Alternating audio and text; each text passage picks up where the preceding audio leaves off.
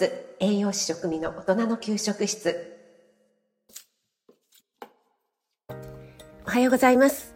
今日は長生きしたければ自分でまるまるということでお話ししていきたいと思いますツイッター、インスタ、そしてホームページも開催して、開設しておりますので、そちらの方もよろしくお願いします。え昨日初めてインスタライブというものをやってみました。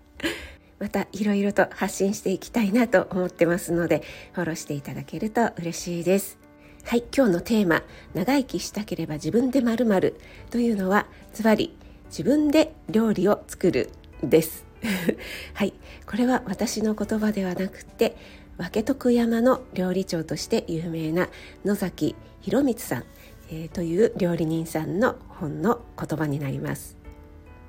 何を作ろうかなって考える時に人は本能的に体が欲求しているものに従うということなんですね。これは私も以前に何度かお話ししたことがあるかと思うんですけども今日は何が食べたいかなって考えて献立を決めるというのは大抵女性だったりします。つまり自分の体の状況と相談しながら決めるから知らず知らずのうちに食生活のバランスが取れている。ということですよね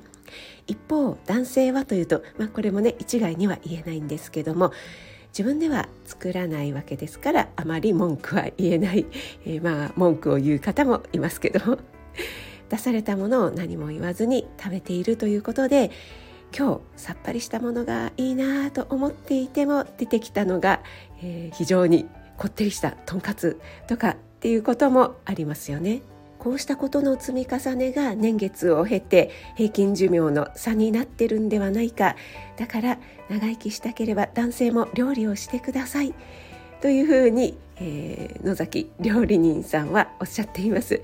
これは平均寿命というともちろん生物学的なことはあると思いますがそれを抜きにしてもやはり男性も料理にチャレンジしていただきたいなと私は思います。先日土曜日にミスターローガンの独り言のローガンさんとコラボ収録をさせていただきましてたくさんの方に聞いていただいてコメントもありがとうございます、えー、まだ聞いてないよという方は、えー、聞いていただけると嬉しいです。結構長尺なのでながら聞きで聞いていただければと思うんですけどもそのコラボ収録の時にもですねそんな会話になりましてローガンさんは料理をほとんどされないできないということなので奥様が作った料理を文句も言わずに食べる。コメントができないというようなことをおっしゃってましたよね。そしてね、えー、何か手伝おうとしてももうお皿出してとか。そのお皿もどんなお皿を出していいのかわからないとかね、えー、いろいろね面白い会話でしたけどもそんなローガンさんもやってみたい気持ちはあるとおっしゃっていたのでこれからが楽しみですね。私でよろしければぜひぜひお手伝いさせていただきたいと思います。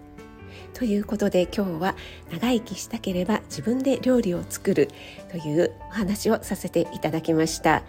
まずはあ今日これ食べたいな。これを食べたい気分だな。というところからそれを作ってみるという行動に一歩移されてみてはいかがでしょうか。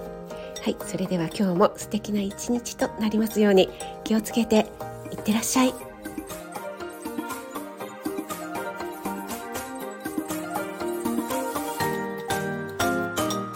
栄養満点ボイス栄養士職味の大人の給食室。